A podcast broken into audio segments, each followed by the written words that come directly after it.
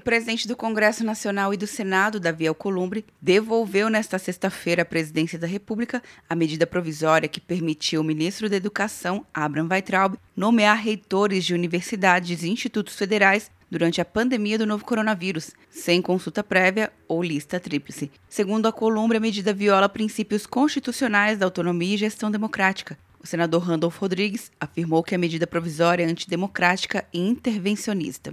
É uma medida dura, mas que deixa claro ao senhor presidente que as instituições funcionam e que nós não iremos retornar a tempos tão sombrios. Até aliados criticaram a medida. O vice-líder do governo, senador Chico Rodrigues, citou que na última sessão do plenário, diversos senadores apelaram pela devolução da medida provisória por ser inconstitucional. Infelizmente, o ministro da Educação não obedeceu esse princípio e óbvio que havia já uma manifestação coletiva de praticamente todos todos os senadores. E aí, acertadamente, o presidente Davi devolveu para o ministério essa medida provisória.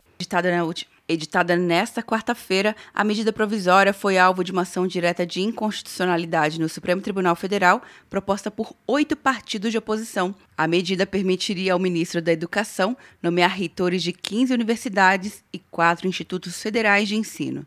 Atenção, você que fez o Enem! Sua nota pode valer uma bolsa de estudos de até 100% para os cursos de graduação à distância da Uninter. Isso mesmo! Até 100% de desconto em mais de 90 cursos. Transforme seu futuro. Acesse o site e inscreva-se agora. Uninter, a melhor educação à distância do Brasil. Uninter.com De Brasília, Luciana Castro.